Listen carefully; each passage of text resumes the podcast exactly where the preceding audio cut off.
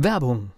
Was passiert, wenn der Chef oder die Chefin eine Auszeit nimmt und die Angestellten auf sich allein gestellt sind? Christian Pukelsheim und Michael Habekorst beschreiben in ihrem Buch Radikal weg die Herausforderungen für Unternehmer und Mitarbeiter, welche Vorbereitung notwendig ist und worauf unbedingt zu achten ist bei einer Auszeit. Radikal weg, wenn der Chef ein Jahr Auszeit nimmt und das Unternehmen dennoch funktioniert. Erschienen im Mentoren Media Verlag www.mentoren-verlag.de der Unternehmer Academy Podcast. Wir machen aus Menschen mit Know-how Unternehmer mit Erfolg.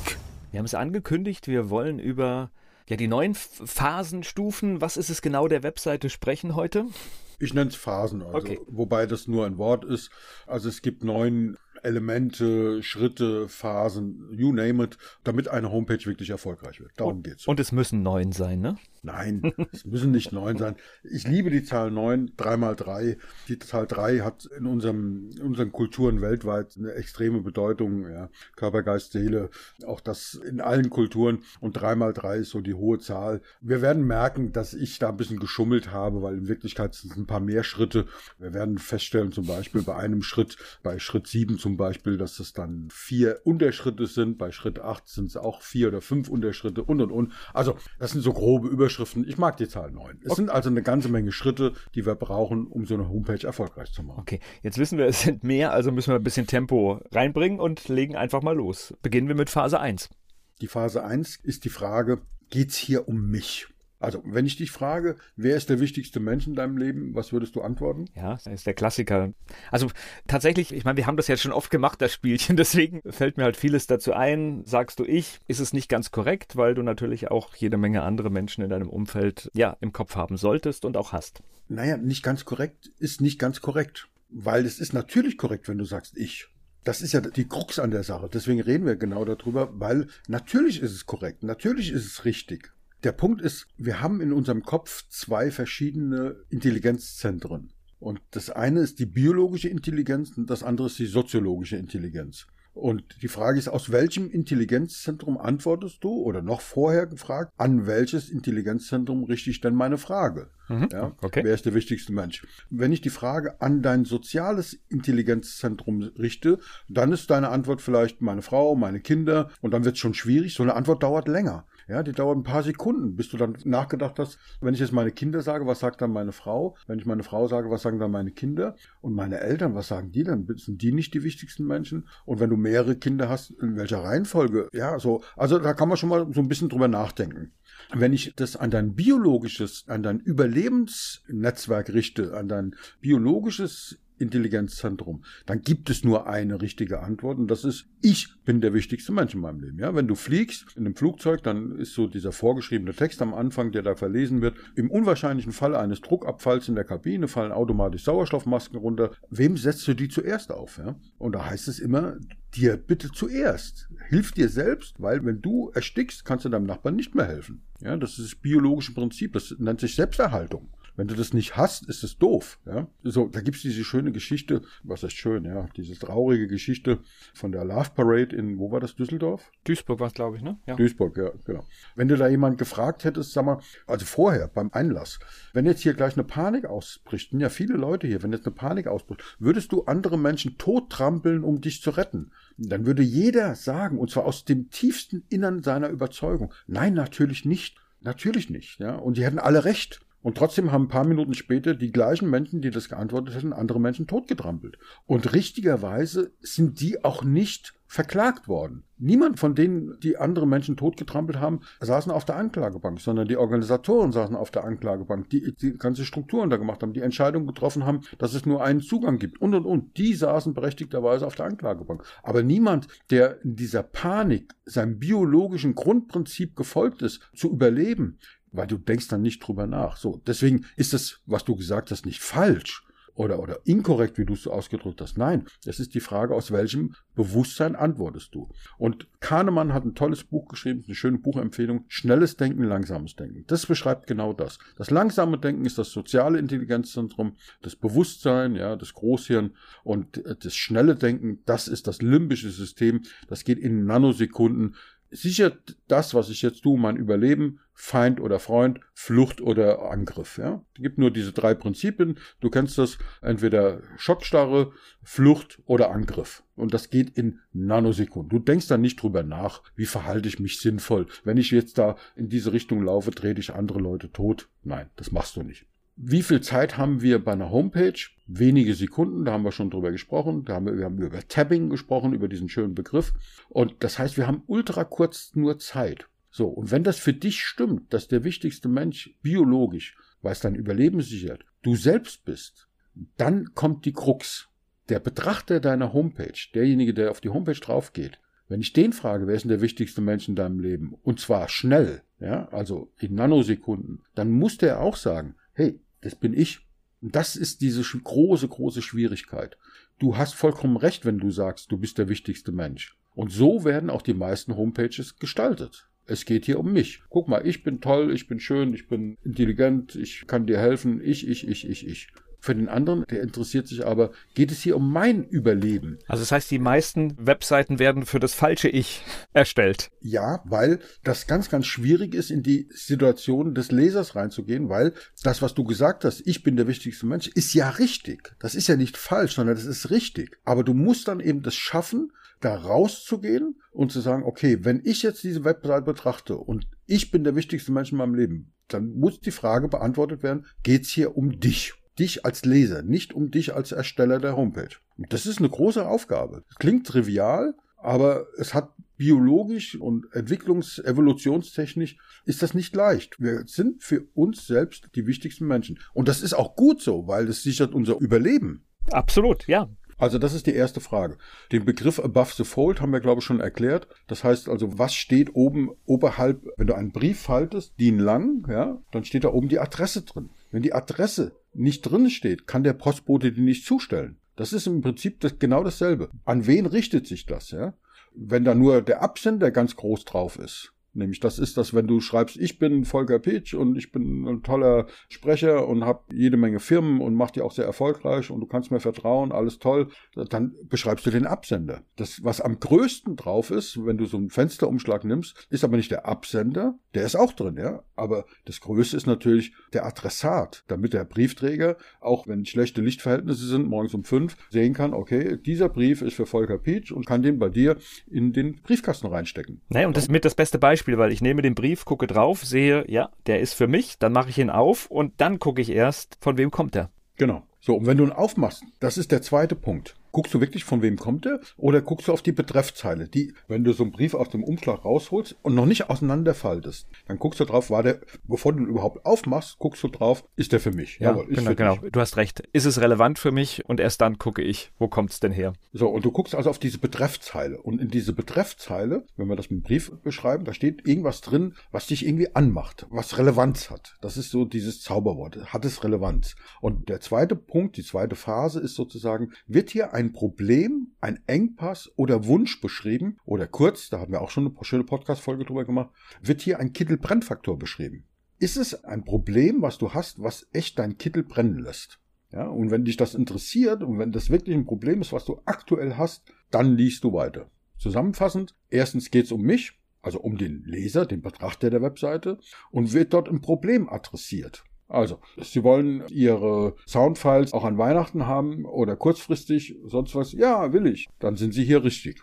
Das ist der Punkt 3. Gibt es ein Lösungsversprechen? Okay. Das sind die ersten drei Punkte above the fold. Geht es um mich, wird ein Problem beschrieben, das ich habe und gibt es ein Lösungsversprechen. Bei dem Problem, ich sage immer Problem, weil das am, am schnellsten, am einfachsten und am deutlichsten ist. Und das ist für die meisten unserer Kunden auch relevant. Wenn du L'Oreal heißt, L'Oreal löst keine Probleme noch nicht mal Engpässe, sondern erfüllt Träume und Wünsche. Ja? Also der Wunsch, beliebt zu sein, der Wunsch, einen tollen Partner zu haben, der Wunsch, schön und langes Leben zu haben und keine Falten und so. Das sind aber künstlich erzeugte Wünsche. Das sind ja nicht wirklich Probleme. Also ein Mensch hat keine Probleme, weil er graue Haare hat oder, oder Falten. Ja, das ist ja gemacht. Aber wenn du so ein Unternehmen hast, dann muss da eben drinstehen in dieser ersten Problembeschreibung, bei uns stehen es halt Probleme, in dieser ersten Wunschbeschreibung, willst du auch faltenfrei und ohne graue Haare durchs Leben gehen, um damit deinen Wunschpartner zu bekommen? Ja, kann man machen, ist nicht unsere Baustelle.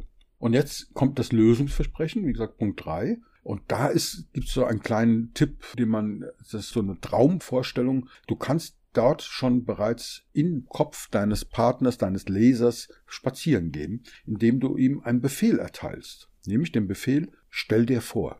Ja, Volker. Stell dir vor, du hast genügend Kunden, du hast Einkommen ohne Ende, du hast dein Problem, was ich vorher adressiert habe, gelöst, ein für alle Mal, ganz leicht, ganz schnell. Stell dir das mal vor. So, und ich frage nicht, kannst du dir vorstellen, wie dein Leben wäre, konjunktiv, wenn das Problem gelöst vielleicht wäre? Nee, das ist alles butterweich, das will niemand hören. Wenn ich sage, stell dir vor, dann stellst du dir das vor. Das ist aus dem NLP kommt das, das ist ein Befehl und du kannst dann nichts anderes, wie dir das vorzustellen. Das ist so die Nummer mit dem rosa Elefanten. Ja. Genau.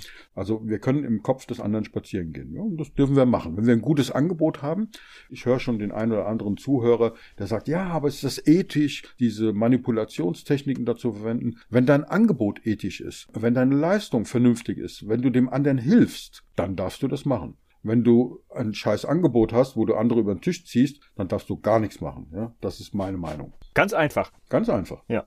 Geht es um mich? Geht es um ein Problem, das ich habe? Und gibt es hier ein Lösungsversprechen? Wenn diese drei Fragen beantwortet sind, dann kommen wir in die Phase, wo du denkst, ah, okay, das ist ja spannend, jetzt möchte ich weiterlesen. Dann faltest du den Brief auf. Dann fängst du an, auf einer Homepage zu scrollen. Einmal ganz kurz reingrätschen, bevor wir da weitermachen, weil ich möchte, das haben wir zwar auch schon häufiger in diesem Podcast gemacht, aber ich möchte doch mal darauf hinweisen, das heißt, äh, das, was wir jetzt beschrieben haben, wir finden auf ganz vielen Homepages so Texte wie, ich bin seit 20 Jahren Grafiker und habe dieses Diplom und habe das gemacht und habe für den Konzern gearbeitet. Das ist immer schon ein Anzeichen für eine Webseite, die überarbeitet werden muss. Genau. Und spannenderweise, wir kommen da noch drauf, diese Informationen sind durchaus wichtig, aber nicht an dieser Stelle und nicht in dieser Reihenfolge. Okay. Ich wollte es nur noch mal unterstreichen, dass man erkennt, wo bin ich jetzt vielleicht betroffen, weil oft geht das Ganze ja in schön programmierten und gut aussehenden Webseiten unter.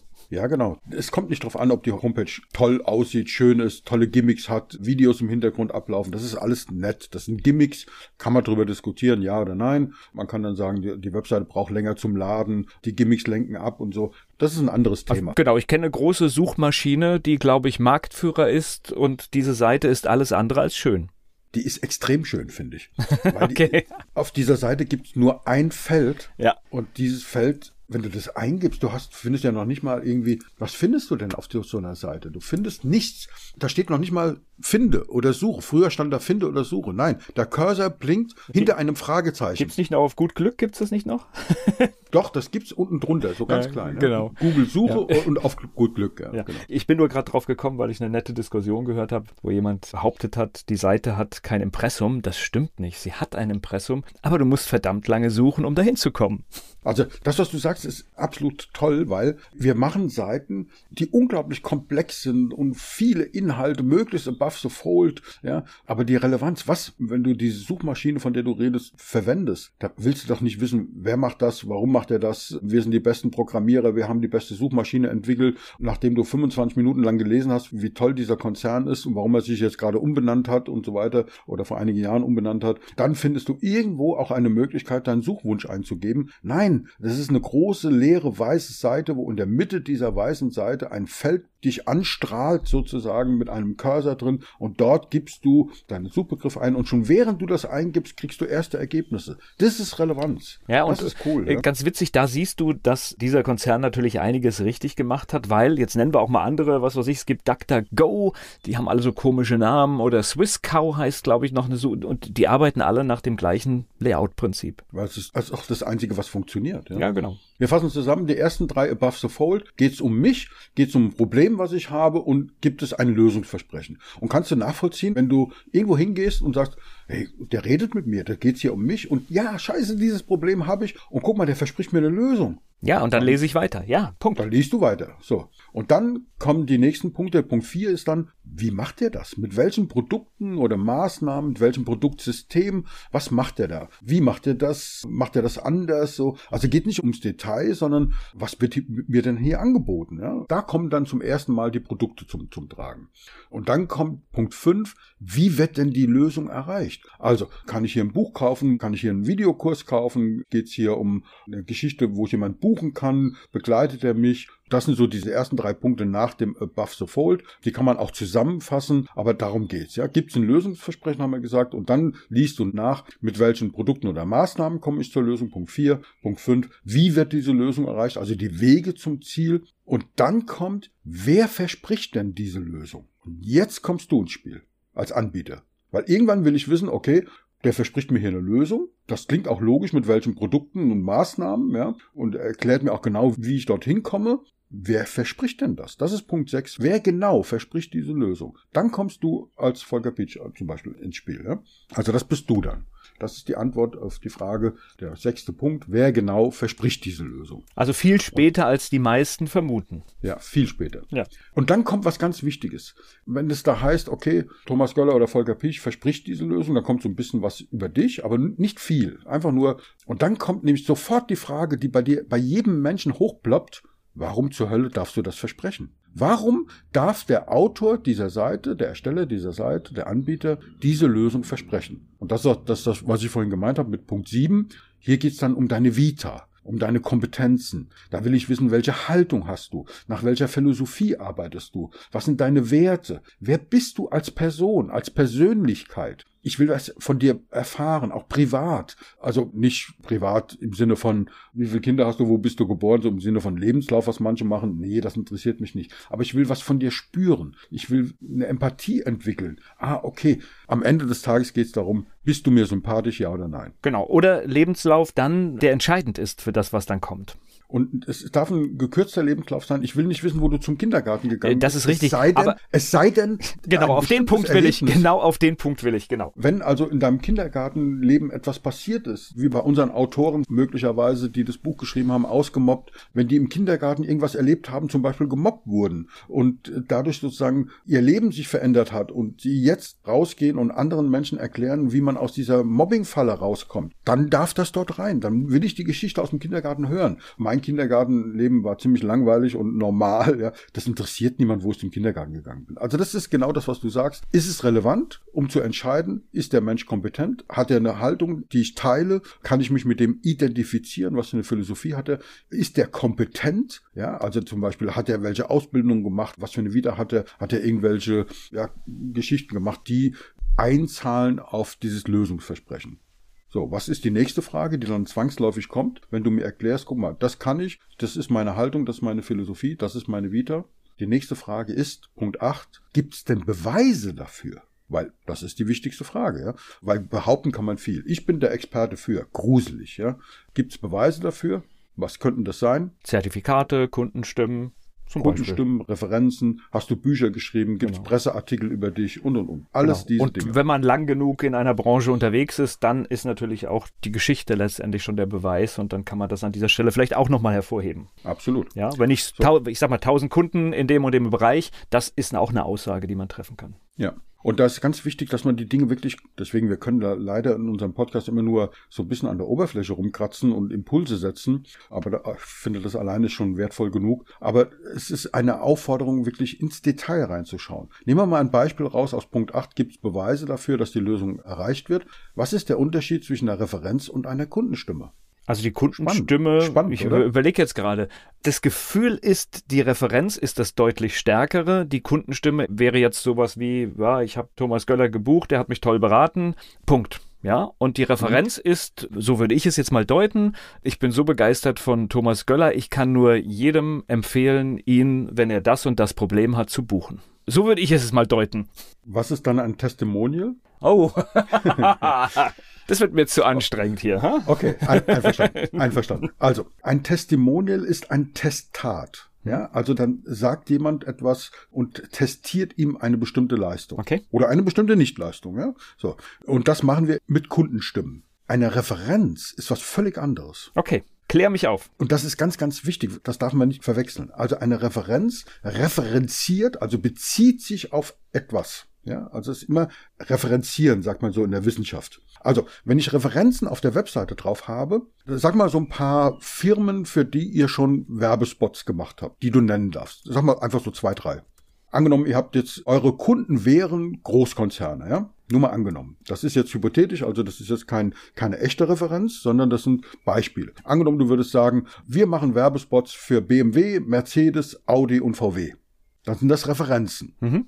Du kennst es auf, auf Webseiten, wenn da nur diese Firmenlogos drauf sind. Genau, unsere Kunden, ja. Unsere Kunden. Ja. Du weißt nicht, ob derjenige dort den Hof gekehrt hat oder ob der den Vorstandsvorsitzenden drei Jahre lang gecoacht hat. Du weißt es nicht. Du siehst aber, eine Referenz hilft dir beim Einsortieren, was sind denn meine Kunden? Es ist natürlich ganz einfach jetzt. Ich habe kein Latein gehabt, aber ich habe natürlich jetzt im Hintergrund, während wir hier so reden, nachgeschaut. Das hätte schon geholfen, sich einfach die Übersetzung anzuschauen. Also man benutzt da manchmal Begriffe und äh, genau, sich auf etwas beziehen, berichten. Das bedeutet, wenn ich jetzt sehe, BMW, Mercedes, VW, Audi und so weiter, dann weiß ich, okay, erstens, deine Kunden sind Großkunden, Konzerne. Zweitens, du bist ein Automotive in der Automobilwelt zu Hause. Das bedeutet, wenn ich jetzt Einzelunternehmer bin, rufe ich dich nicht an. Definitiv. Oder zumindest schreckst du viele ab. Genau. Aber wenn ich jetzt Lamborghini heiße oder Renault oder Toyota, dann rufe ich dich an. Das machen Referenzen. Wobei ich werfe jetzt noch ein, vielleicht rufen sie auch nicht an, weil sie sagen, oh, die arbeiten für den, das wollen wir gar nicht. Vielleicht. Nur mal als kleiner Spaß nebendran. Also manchmal kann auch so Und etwas gegenteilig wirken. Und genau an dieser Stelle machen wir in der kommenden Woche weiter und dann erzählt uns nämlich Thomas genau seine Geschichte, die genau auf die Situation, die wir hier gerade hatten, absolut zutrifft. Der Unternehmer Academy Podcast, wir freuen uns über Likes auf den Podcast-Plattformen, wir freuen uns darüber, wenn der Podcast weiterempfohlen wird und wir freuen uns natürlich auch über alle, die nächste Woche wieder mit dabei sind. Der Unternehmer Academy Podcast. Wir machen aus Menschen mit Know-how Unternehmer mit Erfolg. Werbung. Was passiert, wenn der Chef oder die Chefin eine Auszeit nimmt und die Angestellten auf sich allein gestellt sind? Christian Pukelsheim und Michael Habekorst beschreiben in ihrem Buch Radikal weg die Herausforderungen für Unternehmer und Mitarbeiter, welche Vorbereitung notwendig ist und worauf unbedingt zu achten ist bei einer Auszeit. Radikal weg, wenn der Chef ein Jahr Auszeit nimmt und das Unternehmen dennoch funktioniert. Erschienen im Mentoren Media Verlag www.mentoren-verlag.de